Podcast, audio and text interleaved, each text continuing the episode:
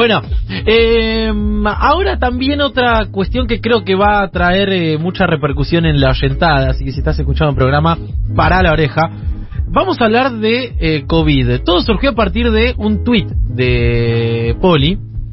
Sí. Viene bastante free COVID el programa de hoy, ¿eh? Sí. Es cierto. Ahora la vamos a cagar, pero. Ahora la bueno. vamos a cagar fuerte, pero eh, estuvo muy bueno porque, bueno, como todos saben, los cuatro tuvimos COVID al mismo tiempo.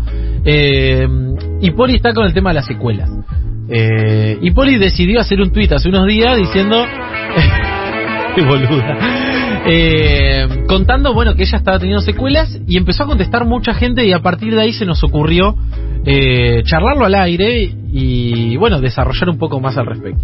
Bueno, exactamente. Eh, les pedimos que agarren su celular, tengan la aplicación a mano y nos ayuden a, a contarnos cuál es la experiencia de ustedes, así después leemos algunos mensajitos. Efectivamente, eh, bueno, yo estoy con algunas secuelas, me duele la cabeza todos los días, eh, todos los días. ¿Ayer te dolió la Desde- cabeza? Sí, ayer fue, ayer, no, antes de ayer fue el día que más me dolió. Eh, ayer me dolió, hoy todavía no me dolió, pero casi todos los días desde que eh, tuve el alta epidemiológica de COVID, me duele la cabeza, estoy con resonancias de cerebro, etcétera, consultas neurológicas. Eh, y el otro día, como decía Juan, estaba muy angustiada, tuiteé eso sin saber lo que iba a pasar y desbordó de respuestas, entonces dijimos, bueno, acá hay algo. Y lo que dijimos fundamentalmente es, acá hay que hablar hay que hablar de secuelas de COVID. En esta semana en Segurola hablaron bastante del tema, el martes si no me equivoco, y explotó la aplicación de mensajes también con personas que tuvieron, transitaron y, digamos, pasaron la enfermedad, pero que quedaron con eh, lo que se, se está llamando la, comu- la comunidad médica el long COVID. Eh, o el COVID largo, eh, de- depende de la denominación. Se manifiesta de formas muy diversas, es independiente, ahora vamos a ver de la edad, de la, eh, de la presencia de factores de riesgo y de incluso en, en varios casos de cómo se transitó la enfermedad y desconcierta muchísimo a la comunidad médica, por supuesto, porque todavía no hay, eh, no está el tiempo para tener la investigación científica y, y las comprobaciones empíricas de si se van las secuelas, cuánto duran, por qué se generan, etcétera. No hay datos todavía en la Argentina pero lo que me decían algunos médicos con los que estuve charlando, que en un ratito vamos a, a citar, es que eh, se empieza a percibir en los consultorios, en las consultas médicas, que no es algo para nada marginal. Eh, quiero arrancar con un, compiladito de testimonios, recogí algunos, traté de que sean eh, secuelas distintas de personas que justamente están con eh, secuelas de COVID, y si les parece les- los escuchamos porque son todas personas de distinta edad, en un rato ahora cuando terminemos les digo cuáles son esas edades y de distintas experiencias en torno a la enfermedad. Esto nos contaban para Crónica Anunciada, lo compartimos. En mi caso tuve complicaciones con el olfato. Unos meses después me volvió pero trastocado. Muchos olores que sentía antes de tener el COVID ahora son distintos y es muy raro. También me pasa con la comida, pero sobre todo con el olfato. Muchas veces de la nada huelo humo, aunque no hay humo cerca. muchos dolores de, huesos, articulaciones, eh, sobre todo en, la parte del pie, que serían los malleolos internos y externos, en el hueso calcáneo, que sería el talón, y en la mano me duele mucho eh, la, la cabeza del radio del cúbito y los huesos carpianos. Eh, lo raro es que no es que me duele todo el rato, sino que me duele hasta ahora, empieza a dolerme hasta la noche. Y bueno, y me persiste dolor de cabeza y nuca. Hasta hace pocos días estuve con una sensación como que si hubiera comido metal, como si hubiera chupado un metal eh, dentro de la boca, en las paredes de la boca y en la lengua. Empecé a tener dolores eh, de cabeza mucho más frecuentes, yo solía tenerlos antes, pero muy esporádicos o, relativamente esporádicos. Y a partir de ese momento, bueno, en los últimos meses, empecé a tener dolores de cabeza prácticamente diarios desde la mañana que me levantaba, unos dolores que son como parec- parecidos al dolor de cabeza de una resaca, es molesto, se siente, pero se puede hacer actividad, pero cuando haces al- algún movimiento, como por ejemplo cuando me agacho a atarme las zapatillas o algo, la cabeza me empieza a latir y ahí siento muy fuerte los dolores. Me dieron el alta hace dos meses y lo que me pasa es que me agito mucho, me falta el aire y a veces también tengo un cansancio muy profundo, muy profundo, tengo todo el cuerpo cansado sin haber hecho nada.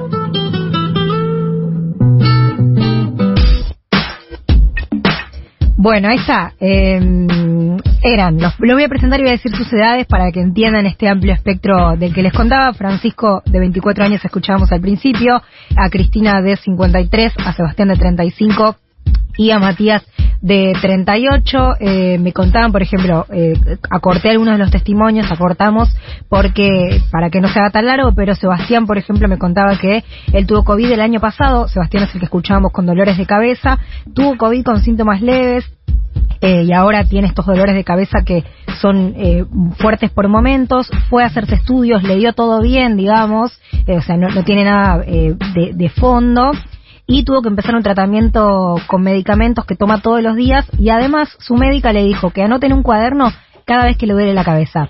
¿Sabés de 10 días cuánto les duele, cuántos le duele la Ya cabeza? gastó tres cuadernos. Más o menos. De 10 días, a ver. 8 días. 8 de cada 10 días después del COVID le duele la cabeza. Escuchábamos recién eh, secuelas traumatológicas, por decirlo de alguna manera, secuelas de trastorno de- del olfato, secuelas de, de neurológicas, dolores de cabeza y también obviamente respiratorias, pero hay otras, ¿no? Tremendo cansancio, bueno, disnea, respiración agitada, niebla mental, neblina mental, que eh, yo tuve también, entiendo que algunos de nosotros también, ahora les voy a preguntar, alteraciones cardiológicas, pérdida de pelo. Hay mucha gente que dice que cuenta que se le cae el pelo de amechones, ¿En ¿eh? Te lo juro. Eh, sin, eh, secuelas de cosas que empiezan a aparecer y que no asociamos en un primer momento a COVID, pero que son efectivamente una manifestación de COVID larga.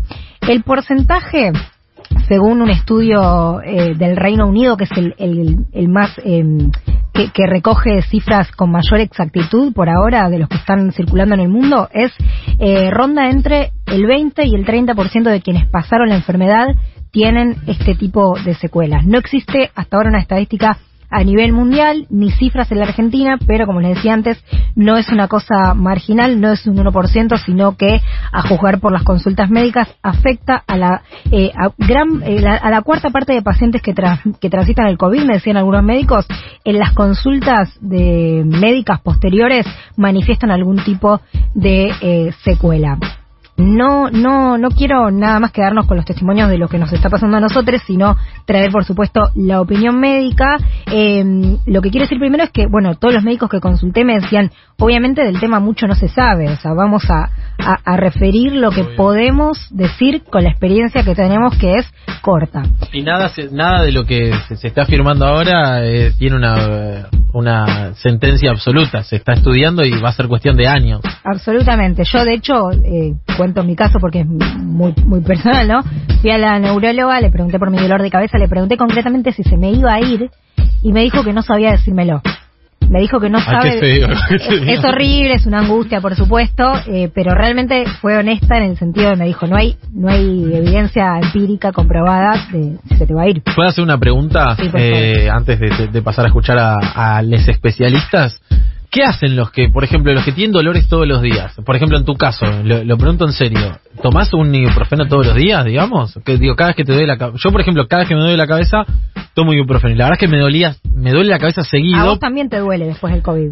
No, porque me dolía antes del COVID. Ah, bueno. Eh, por una cuestión de muchas horas de exposición a pantallas eh, y demás, por lo general eh, suele ocurrirme que si duermo poco me levanto con dolor de cabeza y así. No siento que se me haya agravado eso, siento que es lo mismo que antes, pero una vez por semana estoy tomando un ibuprofeno, que está mal, digamos. Ahora, si me do- doliera la cabeza todos los días, creo que todos los días estaría tomando, porque es muy difícil convivir con eso. Es muy difícil, es muy angustiante. Yo lo cuento con un mes de secuelas. Hay gente que me va a estar diciendo, yo vivo con migraña. Sí, obviamente, es, es Ah, terrible, pero a- eh, alguien de 30 años que nunca lo tuvo y de repente se le despierta a partir de la enfermedad es realmente muy muy angustiante. En mi caso me dijeron que si me duele mucho, eh, tome un... No, no, no me acuerdo la, la marca ni la droga, así que no la voy a decir.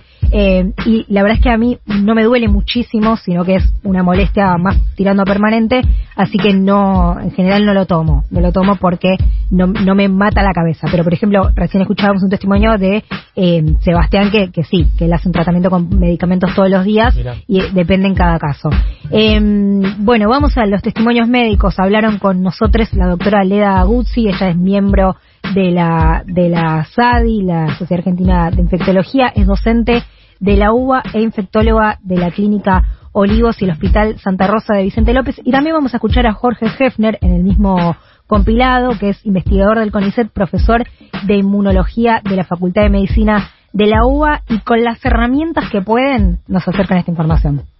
El COVID normalmente, si lo resolves correctamente, es una infección aguda que transcurre y la resolves entre 10 y 12 días, 14 días. Ahora, un 25-30% de los pacientes que una vez que superan el cuadro agudo no se resuelve la situación, sino que siguen padeciendo cierto tipo de manifestaciones, que son diversas manifestaciones. Son más frecuentes cuando los cuadros fueron más severos o críticos. Sin embargo, también se ven ocasionalmente en pacientes que cursaron un COVID leve o incluso asintomático. Y se cree que obedecen a tres causales posibles. Uno, la persistencia de reservorios virales viables, latentes. Dos, algunos restos de ARN viral o de partículas virales que generan inflamación. Y tres, autoinmunidad, es decir, defensas que se desarrollaron contra el COVID y que erróneamente actúan contra nosotros mismos. ¿Cuál es la conducta? Bueno, si las manifestaciones son leves, no hay por qué preocuparse. Si las manifestaciones realmente comprometen la calidad de vida o perduran mucho en el tiempo, hay que consultar en primera instancia, como siempre, al médico generalista, al médico clínico,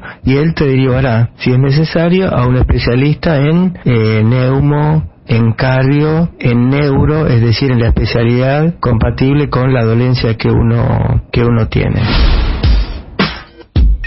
Bueno, escuchábamos ahí a los doctores Guzzi y Hefner entonces, eh, haciendo lo que podían, ¿no? Con las herramientas que tienen en esta etapa de investigación y en esta etapa de la pandemia, pero diciendo, explicándonos por un lado por qué pueden ser que, que estuvieran esas secuelas y qué hay que hacer, que lo que recomiendan obviamente es hacer un chequeo general con un médico o médica generalista, sobre todo cardiovascular, respiratorio y neurológico, y eh, bueno, después esperar a ver qué pasa porque hay secuelas que ya llevan un año, hay gente con secuelas con un año o más de duración, gente que llevamos un mes, como es mi caso, Mm. y como le decía antes, si bien en la Argentina no hay datos aún al respecto, lo que se está viendo es que no es un tema marginal, digamos. No, no, totalmente. Bueno, están llegando un montón, un montón de mensajes. Evidentemente también eh, habla de la enorme cantidad de casos de COVID que hay. Muchos nos están escribiendo diciendo, estoy atravesando el COVID, cuenten un poco más respecto de las secuelas, de las consecuencias y demás. Y muchos otros que eh, están diciendo, eh, yo ya lo atravesé, sigo con estas eh, secuelas y demás. A ver,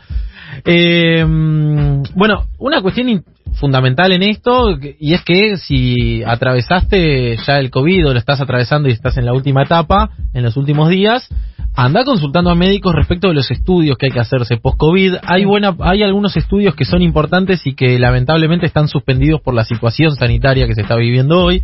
A mí me mandaron a hacer cuatro estudios y creo que dos me puedo hacer efectivamente, digamos, ya. Los otros voy a tener que esperar un poco más. No se manden a hacer deporte, ¿sí? No, no se manden a jugar al fútbol a la semana siguiente de eh, padecer COVID, sobre todo sin una alta médica, sin que un médico les diga, efectivamente pueden hacerlo. Eh, desde mi experiencia personal, yo quedé sin olfato durante mucho, ah, durante mucho tiempo. Sí, unas, un- unas semanas. Sí, tres semanas sin, ol- sin nada de olfato. Esta semana recién empecé a recuperar el olfato, pero ni siquiera plenamente, digamos. Eh, con lo cual tengan cuidado con el tema gas y demás, porque me pasó. Este, de que me quedó una hornalla y de pedo me di cuenta. Eh, después el tema de eh, el cansancio. Muchos mensajes que están llegando con me quedó un cansancio y una fatiga muy importante. Camino dos cuadras y me agito.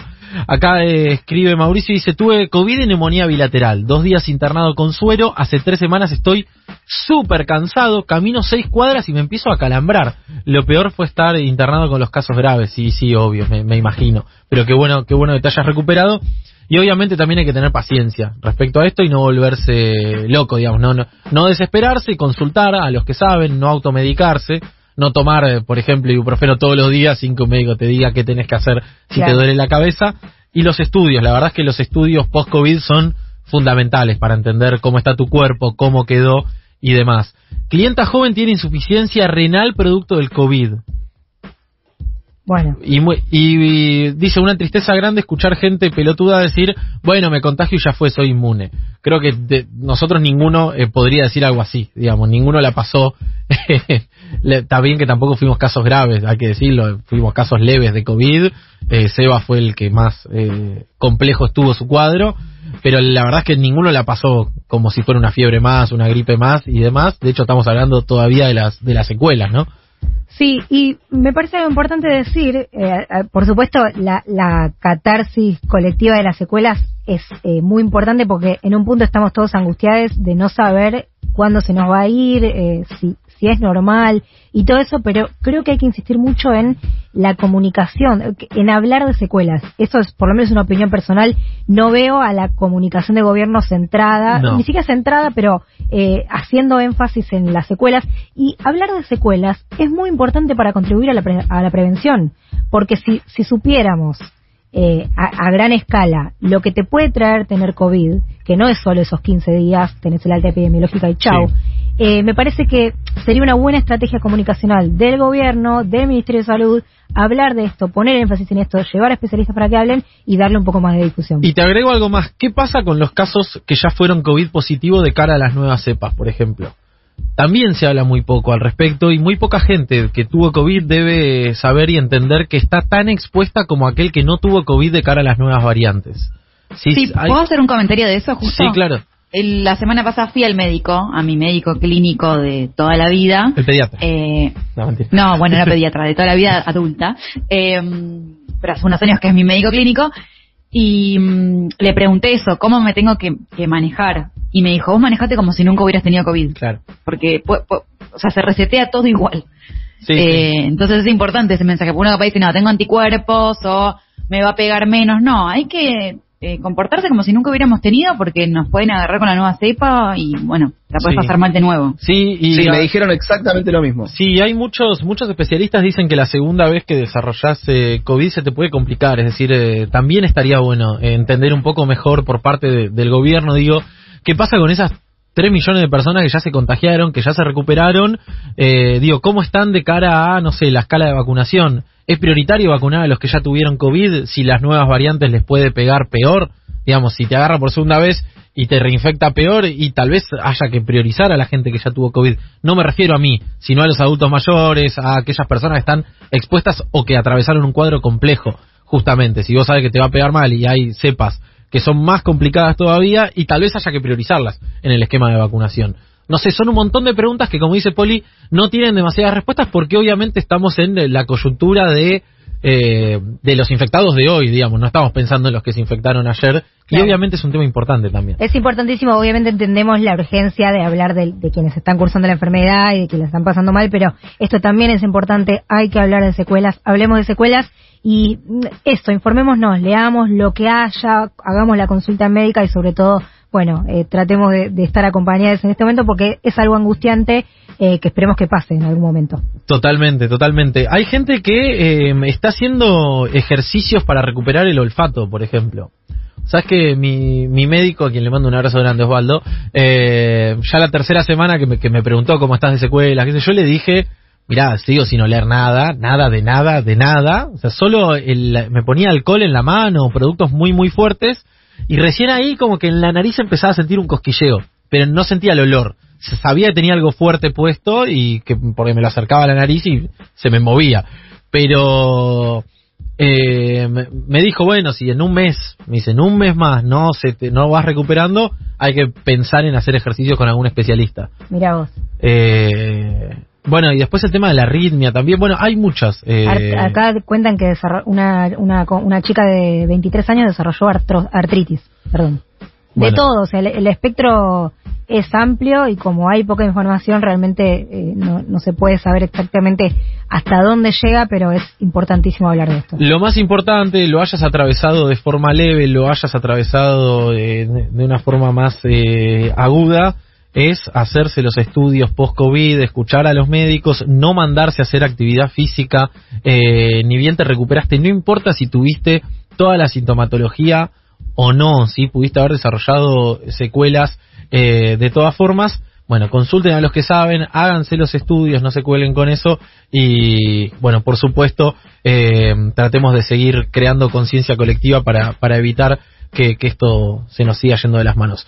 Gran columna de Poli perdón que no llegamos a leer todos los mensajes. Ah, hay una cuestión también importante, si desarrollaste anticuerpos, bueno, es hora de donar plasma. Eh, eso también es una es un consejo y debería ser casi casi una obligación. Yo soy la persona más cagona del universo y ya estoy averiguando para para hacerlo, pese a que sé que me voy a desmayar 72 veces seguidas.